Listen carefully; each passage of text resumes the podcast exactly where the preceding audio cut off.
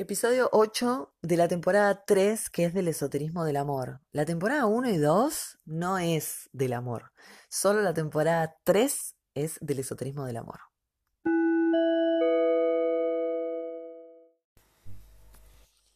Es probablemente cierto que el amor sea universal, pero no hay un modelo a seguir. Y si bien en cada época histórica se propone un modelo hegemónico de algo, de lo que sea, de lo que tenemos que comprar, de lo que tenemos que pensar, de cómo tenemos que amar y vivir una relación sexoafectiva, lo que hacen también estos modelos es, por un lado, integrarnos en el sentido de que al homogeneizarnos a todos nos sentimos como en una tribu, todos de alguna manera armonizando con lo común.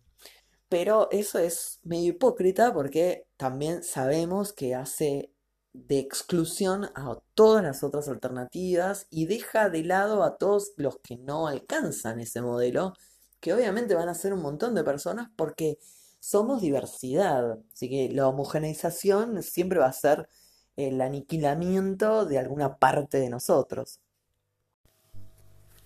Por esto es muy valioso atravesar las apariencias, no dejar que lo que aparenta ser sea lo que es, no vivir en una forma vincular por la cual nos deslicemos por las superficies del otro y de uno, porque eso recorta mucho la experiencia multidimensional, la complejidad de ser de una misma y de los demás.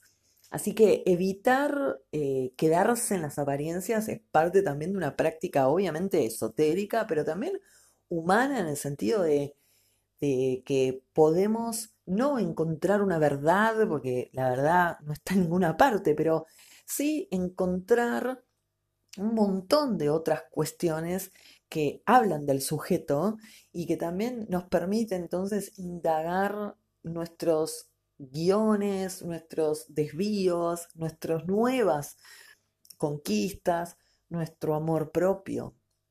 Entonces, cuando pienso en esto de la, del aparentar, obviamente es, lo primero que se ocurre es las redes sociales, en donde vemos tal o cual pareja, esto es lo que hay que hacer, mira cómo son, mira lo que hace, mira lo que piensa, mira qué bueno que está, mira lo que tiene, yo no lo tengo. Y este tipo de comparaciones lastima muchísimo, deprime y no es funcional a nada, realmente a nada que sea positivo.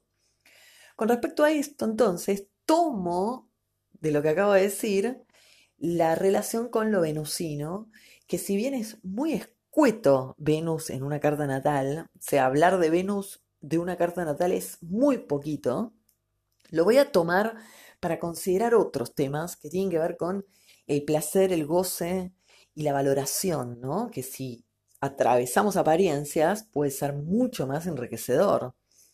Con respecto a lo siguiente, lo venusino va a ser una cualidad que voy a tener yo, vos y toda persona, pero que no la voy a desplegar solamente cuando me enamore de alguien. La voy a desplegar en minuto cero de nacimiento, incluso antes de nacer también, pero ya sería para otro episodio. La infancia no es que sea el punto inicial de la vida de un sujeto, porque una carta natal ya está mostrando que no hay inicio, es una continuidad. Pero lo que sí planteo es que en la infancia, al no tener yo las herramientas para vivir el yo y tener, por ejemplo, una relación amorosa cuando tengo 5 o 6 años, lo que voy a estar experimentando es ese Venus a través de lo que es posible para mí, que es tener una relación amorosa con mi mamá, mi papá, mis hermanas, hermanos. Relaciones que no van a ser amorosas como cuando soy un sujeto adulto, que me enamoro de, pero sí son en torno a lo afectivo y el confort y el sentimiento de placer y la conexión con ciertos goces, ¿no? Que me doy, que le doy, me da mi papá, mi mamá, mis hermanes. Este eh, estado de goce, obviamente que las sociedades lo aniquilan bastante y lo dejan reducido a comprarte un helado, comprarte un objeto, tener, ¿no? El tener va a estar bien vinculado al goce. Cuanto más tengas, mejor. Y obviamente en el, en el progreso que exista el ser humano tiene que haber una clara idea de que antes tenía poco y después tenía más, ¿no? Es como que el progreso va a estar medido siempre con lo que tengo.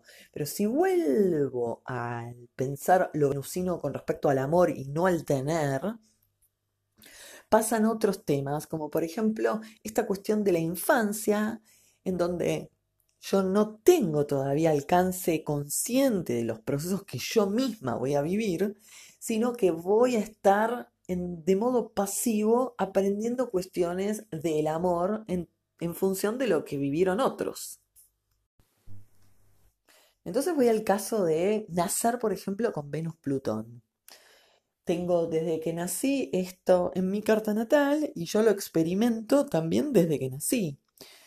Todo sujeto experimenta el principio del placer, tiene sexualidad en la infancia, sexualidad en el sentido de explorar la sexualidad, de ser perverso polimorfo, tener esto de succionar la teta porque me da placer, no tanto porque quiero comer. O sea, hay un montón de instancias del niño niña en donde se puede captar que el niño o niña está gozando y disfrutando sin que sea consciente de eso todavía. Así que dentro de esta etapa, en donde no es consciente todavía de su carta, donde no es adulto para disfrutar de Venus-Plutón, lo disfruta desde su eh, etapa. Por ejemplo, un Venus-Plutón cuando es eh, chiquitito, chiquitita, tiene esto de, por ejemplo, eh, todo un entorno familiar o quien sea que lo esté cuidando que le le refiera, que le cuente o que no le cuente directamente, pero que esté en el ambiente una situación de complejidad de traiciones y de problemáticas amorosas por las que no se valoró lo suficientemente algo, o se destruyó alguna cosa, o se perdió, o se, o se contaminó, o toda esta cuestión plutoniana, ¿no? Que hace que los procesos de estabilidad tengan siempre un, una crisis aguda, ¿no? Como para darle otro sentido de revaloración al tema.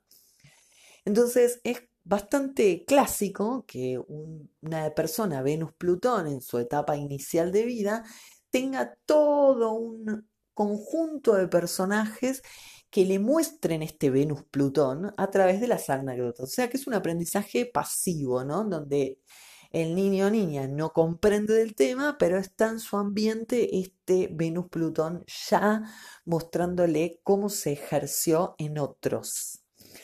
Esta cuestión no es que lo va a constituir, al revés, lo que estoy planteando justamente es que no constituya al sujeto lo que le pasa por fuera, sino que es el sujeto quien despliega todo lo que va construyendo en sus prácticas sociales, obviamente van a estar situadas, obviamente son prácticas sociales de una época y no de otra, pero que van tomando siempre esta intensidad o el tono que tiene Venus-Plutón.